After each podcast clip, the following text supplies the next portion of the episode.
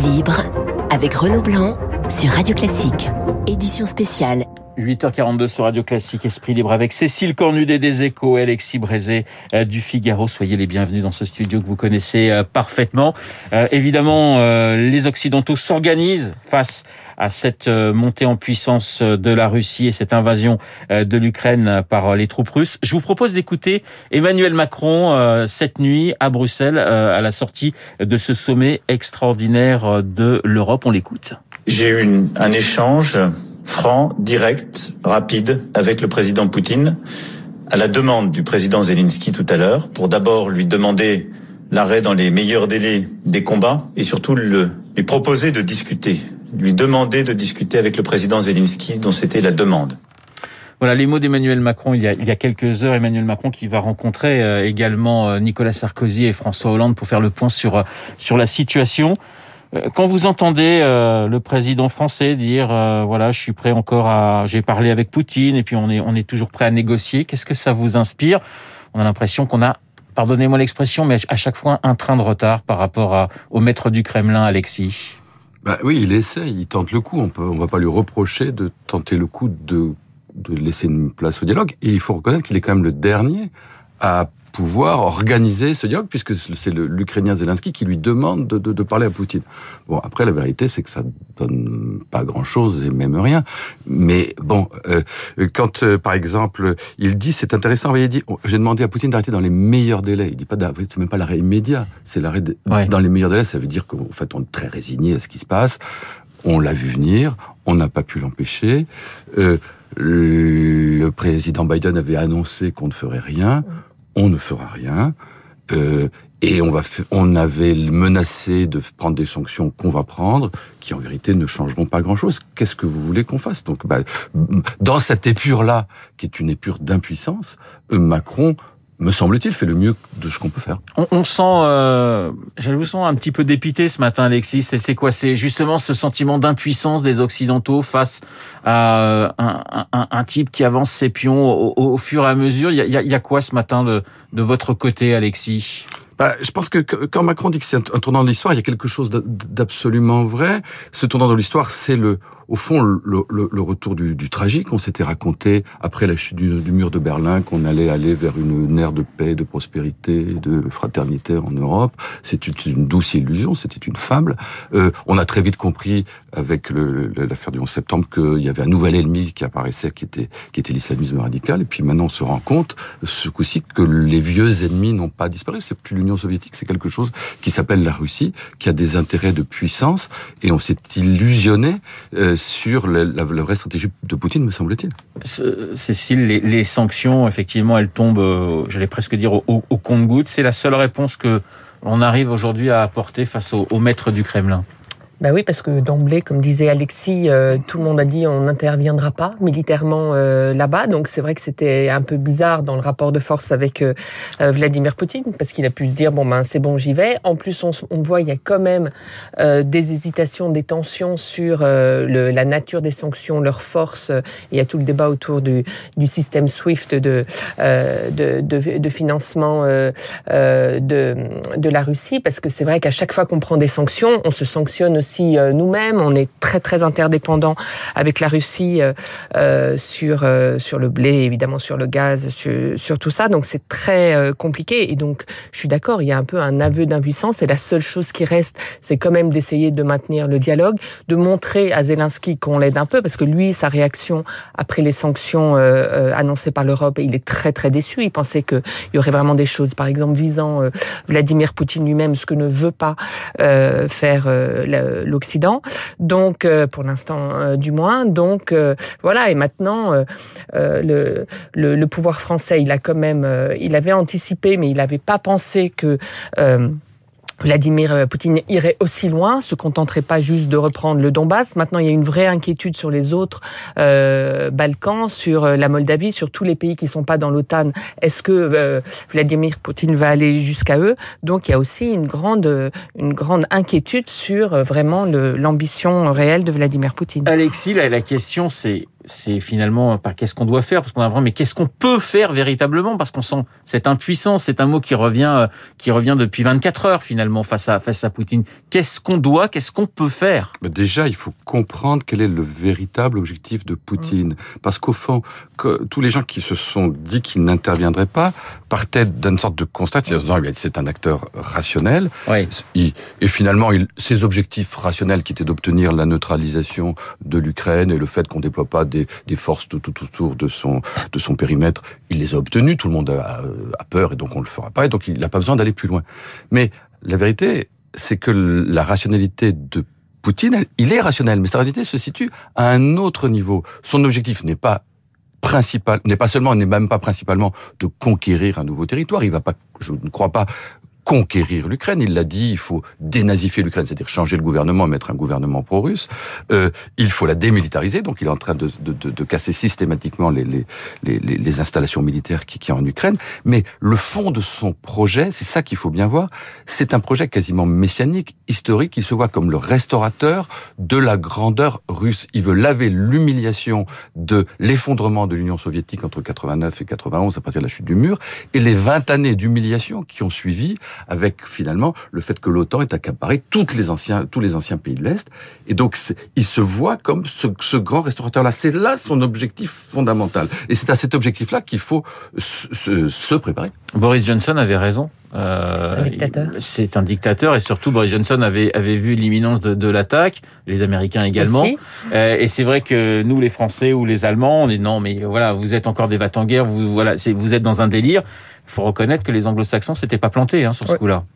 Oui, oui, oui euh, c'est sûr. Et d'où la question euh, que, que posait Alexis. Euh, on, on, voit bien qu'il est en guerre contre la démocratie. Et du coup, maintenant, jusqu'où il va? Puisqu'on avait quand même sous-estimé la part folie de, de, voilà, de ce grand organisateur, est-ce que jusqu'où va aller cette folie? Alexis. Je, je, ne dirais pas folie, je, je, parce que c'est. On peut être fou et méthodique, c'est dans la lettre.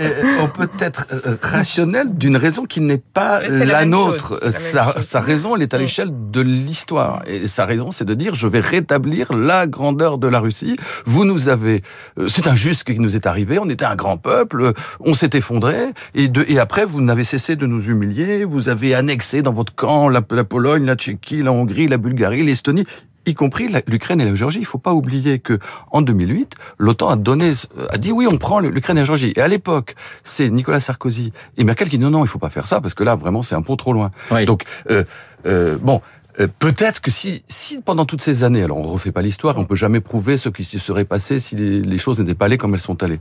Mais si pendant toutes ces années, l'OTAN avait fait preuve peut-être d'un peu plus de retenue, et nous, et, et, et nous aussi peut-être, si on n'avait pas fait tout ça, si on n'était pas euh, euh, intervenu, rappelez-vous, quand on dit il y a des interventions militaires, il y a aussi une intervention militaire de l'OTAN en ex-Yougoslavie sans accord de l'ONU et on a redessiné les frontières de, de, de l'ex-Yougoslavie quand on est intervenu au Kosovo. Donc peut-être que si on avait tout ça, peut-être les choses seraient allées différemment. En tout cas, quoi qu'il en soit aujourd'hui, c'est une nouvelle guerre des blocs qui, qui, qui, qui, qui s'engage. La première guerre des blocs, elle s'était soldée par l'humiliation totale du bloc soviétique. C'était Reagan qui l'avait fait canner en, en lançant la course aux armements. Et cette deuxième guerre des blocs, c'est Poutine qui la lance en disant je, veux ma revanche. Alors à court terme, l'Ukraine et ses conséquences sur la campagne présidentielle, Nicolas Bétou dans les colonnes de l'opinion évoque dans son édito une campagne électorale en France au son du canon. Qu'est-ce que vous en pensez, Cécile? Bah Déjà, on l'entendait pas beaucoup, la campagne électorale, et elle n'intéressait pas beaucoup les Français. Donc c'est sûr que là, en tout cas, médiatiquement et dans l'esprit des Français, parce qu'on voit bien que euh, ce sujet euh, de, de, la guerre aux portes de l'Europe euh, passionne. les, les, émissions font des scores incroyables, etc. Il y a vraiment une envie de comprendre ce qui est en train de se passer, et il n'y a pas tellement une envie de d'aller creuser dans les propositions des uns et des autres. Donc oui, je pense que le, hier, il y avait un un, un, ministre qui disait Poutine a tué la campagne électorale. Oui. Il n'y a plus de campagne électorale. Qui, qui va en parler? Et c'est vrai qu'Emmanuel Macron euh, lui-même euh, n'a pas tellement le temps et sans doute l'intérêt de se plonger dans cette campagne Vous électorale. dites ce matin dans votre édito dans les échos, Cécile, que Macron en, en, quelque sorte est favorisé, je mets des guillemets à favoriser hein, par, par, cette guerre. Mmh. Bien sûr, mais parce que euh, dans, on connaît bien l'adage, hein, dans la tempête on change pas euh, de capitaine, parce que il, il, vient de sortir de 50 crises, donc on peut se dire qu'il a encore, euh, qu'il est voilà, qu'il s'est aguerri, alors qu'il a face à lui des candidats qui le sont beaucoup moins. Et il y a trois candidats qui étaient ouvertement pro-russes ou pro-Poutine, qui aujourd'hui sont quand même en grande difficulté. Donc pour toutes ces raisons, il est favorisé par par ce scrutin. Alexis, on va retenir, enfin les Français à votre avis vont retenir, vont retenir l'activité euh, déployée par Emmanuel Macron face à cette crise ou, ou, ou ses échecs, parce qu'il y en a eu quelques-uns. Lorsqu'il annonçait euh, que Poutine et Biden allaient se, euh, allaient se parler, c'était fait. Qu'est-ce que qu'est-ce que les Français vont retenir de cet épisode Macron chef de guerre, si je puis dire? D'abord, une chose qu'on peut dire, c'est quand même que cette campagne elle est maudite. Elle a quand même été, elle a été gelée pendant trois mois par le Covid. Et maintenant il arrive la, la, guerre en Ukraine qui effectivement est en train de, de, de, tout, de, de remettre tout écraser. Euh, après, les questions de politique internationale ont jamais joué de façon directe et considérable dans les campagnes électorales. Il ne faut pas surestimer l'effet de la politique internationale dans les campagnes. Malgré tout, là, le côté très proche de l'élection de cette affaire ukrainienne fait que ça, ça aura un impact. Et c'est vrai que traditionnellement, cet impact, il, joue en faveur des, des gouvernants, quels qu'ils soient, parce que c'est le patron, c'est on se rallie au drapeau. Alors oui, Macron n'a pas tout réussi. Oui, parfois il a un peu fanfaronné en disant ça y est, j'ai réglé les problèmes. C'était mmh. pas le cas. Bon, après, je crois pas que les gens vont lui reprocher d'avoir tenté le coup. Il l'a essayé, ça, ça a pas, ça peut marcher. Les gens voient bien que bon. Alors, il a pas, il a pas à son actif le, le, succès qui avait par exemple été celui de, alors c'était après l'élection, celui de Sarkozy en 2008 quand quand il va il va faire et signer les accords en, avec Poutine à, propos, de la Géorgie, puisque euh, avant l'Ukraine il y a eu la Géorgie, il y a eu la Géorgie puis il y a eu la Crimée. Euh, et, et, il y a eu Minsk en 2014, ça c'était c'était Hollande qui avait aussi réussi à signer un accord. Bon, donc il n'a pas un succès diplomatique à mettre à son actif, mais il a une une attitude, une attitude de fermeté et de dialogue, ça, à mon avis, ça peut pas le desservir. La politique internationale, à droite comme à gauche, a toujours suivi à peu près le, le même chemin. Il n'y a jamais eu de grand désaccord, on va dire, entre la droite classique et puis euh, la gauche classique. Est-ce qu'aujourd'hui, euh, Cécile Alexis, vous pensez euh, que la campagne peut se diviser entre les pros et les anti-Poutine non, je pense pas parce que les, bah, les pro-Poutine ont fait amende honorable depuis 24 heures. On sent que tout d'un coup ils sont, ils concèdent que euh, c'est lui l'agresseur et que et parce qu'ils voient bien que ce sera difficile comme position à défendre. Faute d'avoir de, de, vrais débats intéressants dans cette campagne, on a une une bagarre de la dérision sur les réseaux sociaux. Et là, euh, en ce moment, c'est euh, la dérision contre Éric Zemmour, contre tous ceux. Et on, on voit en boucle toutes les déclarations. Oui, il faut un Poutine à la France, des choses comme ça. C'est absolument ravageur. Donc je pense qu'il y a quand même ça qui est ancré, mais euh, mais euh, au bout de deux trois jours, on va passer euh, à autre chose et je pense qu'il se on, va pas continuer pendant six semaines à parler de ah ben toi t'étais pro Poutine, ah toi t'étais pas pro Poutine. On va voir maintenant comment comment on sort de cette crise, comment on évite que ça affecte durablement le pouvoir d'achat des Français. Ça va être un énorme thème de la campagne là pour le coup qui peut mettre un peu en ah difficulté Emmanuel Macron. Donc il y aura d'autres questions. On va écouter justement Marine Le Pen, Jean-Luc Mélenchon et Valérie Pécresse et interrogé hier par nos confrères de France Télévisions sur cette question ukrainienne. On les écoute. Ces sanctions ne doivent pas avoir pour conséquence une aggravation de la situation des Français. Moi, je suis très attaché à la protection des Français, euh, notamment du pouvoir d'achat des Français. Si ça entraîne une explosion des prix de l'énergie, du gaz, de l'électricité, euh, alors euh, évidemment, ce sera un véritable drame. Le refus obstiné de discuter de cette question de la présence de l'OTAN à la porte de la Russie est la cause profonde du sentiment qu'a eu M. Poutine que nous nous apprêtions à l'agresser. Cela ne fait pas l'ombre d'un doute. Mais aujourd'hui, ce qui est en cause, c'est sa décision d'intervenir militairement en Ukraine que nous ne pouvons pas accepter. Je vois une dérive chez Vladimir Poutine. Il se comporte aujourd'hui en dictateur, il se comporte aujourd'hui euh, en chef d'État qui déchire les traités internationaux. Donc c'est pour cela que je crois qu'il va falloir prendre des réponses européennes coordonnées et ciblées. Alors Marine Le Pen parlait effectivement du pouvoir d'achat, du prix du gaz, de l'électricité, euh, c'est-à-dire que cette, crise ukrainienne, elle peut intervenir dans la campagne sous ce biais-là, Cécile? Oui, bah, bah, on voit déjà que c'est un énorme sujet. Le pouvoir d'achat après, ça sera peut-être pas demain, même si euh, depuis euh, deux jours, on voit que euh, les cours des céréales et, et, et du gaz explosent. Mais le, le, gouvernement est très soucieux de ça. Hein. Autant Emmanuel Macron ne voulait pas faire campagne sur le pouvoir d'achat, il voulait faire campagne sur le plein emploi en disant qu'automatiquement ça résoudrait le problème du pouvoir d'achat. Autant là, il y a des mesures qui sont clairement à l'étude. Par exemple, les prix du gaz en France sont gelés jusqu'à juin. Et ben le gouvernement s'apprête à annoncer qu'ils vont l'être jusqu'en décembre. Donc il faut rassurer euh, les Français sur cette question du pouvoir d'achat qui peut être le sujet finalement numéro 2 derrière euh, la guerre elle-même. Alexis. Oui, c'est vrai qu'il me semble que cette question du pouvoir d'achat, mais aussi d'autres sujets, euh, l'insécurité, l'immigration, vont vont préoccuper beaucoup plus les gens dans le peu de temps qui restera pour qu'il y ait une campagne. Il y a 45 jours encore. Que, hein. que, que, que, cette, que, que l'affaire ukrainienne.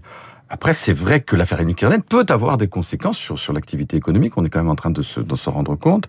Et que c'est le paradoxe des sanctions, c'est qu'elles peuvent aussi jouer contre nous. Et, et, et, la, la, Russie, elle a l'habitude, elle en a l'habitude des sanctions. Et finalement, elle a pris l'habitude d'une semi-autarcie qui fait que bon, il, se, il se débrouille comme. Et elle s'est retournée beaucoup bah, sur la Chine. Et, pour par ailleurs, ils ont, la, ils ont, ils ont l'alliance de, de revers avec la Chine. C'est vrai que de ce point de vue-là, ça peut avoir des conséquences en France. Et donc, par contre-coup, on, on, va continuer de parler de l'affaire ukrainienne. Mais, mais je ne crois pas que le, le, débat se cristallise autour de la question ukrainienne. Non. Il y avait un, il y a toujours d'ailleurs un meeting prévu du côté d'Emmanuel Macron. Le, le, ah oui. Alors voilà, justement, j'allais vous poser la question, Cécile. C'était le 5 mars à Marseille. Euh, ça avait fuité euh, du côté de la, la Macronie. Euh, est-ce que voilà, euh, à court terme, ça peut, enfin à très court terme avec cette crise ukrainienne, est-ce que ça peut changer les choses? Est-ce que Emmanuel Macron euh, peut revoir non pas son calendrier parce qu'il y a un moment où il va falloir y aller, mais mais mais justement changer la façon dont il imagine sa campagne Bien sûr, euh, il va être beaucoup plus président que candidat, c'est évident. Alors il a décidé de maintenir l'inauguration du salon de l'agriculture demain, mais il va y aller beaucoup moins longtemps que. Oui, il va pas battre un record, il va pas passer 14 heures. Il va pas chercher à ça.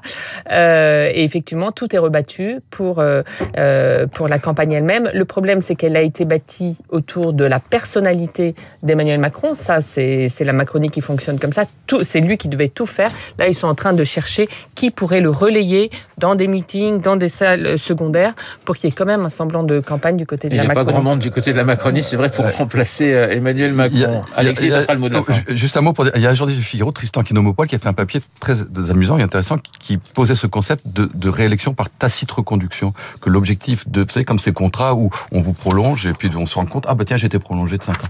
Et c'est vrai qu'au fond, le, l'objectif de Macron, c'est d'être réélu par tacite reconduction. Et c'est vrai que les événements le servent considérablement pour, pour, pour, permettre à ce processus de se dérouler. Ce qui posera le problème de l'après, parce qu'une élection, ça sert à donner un mandat pour réformer. Quel mm. mandat il aura s'il n'y a pas d'élection euh, Il y a plus un sujet sur l'après que sur le maintenant, je pense. Esprit libre, Cécile Des Alexis Brézet du Figaro. Merci beaucoup euh, d'avoir été ce matin dans le studio de Radio Classique. Dans une minute, euh, il sera 9h et nous retrouverons Laurence Gontier pour le journal et pour la météo.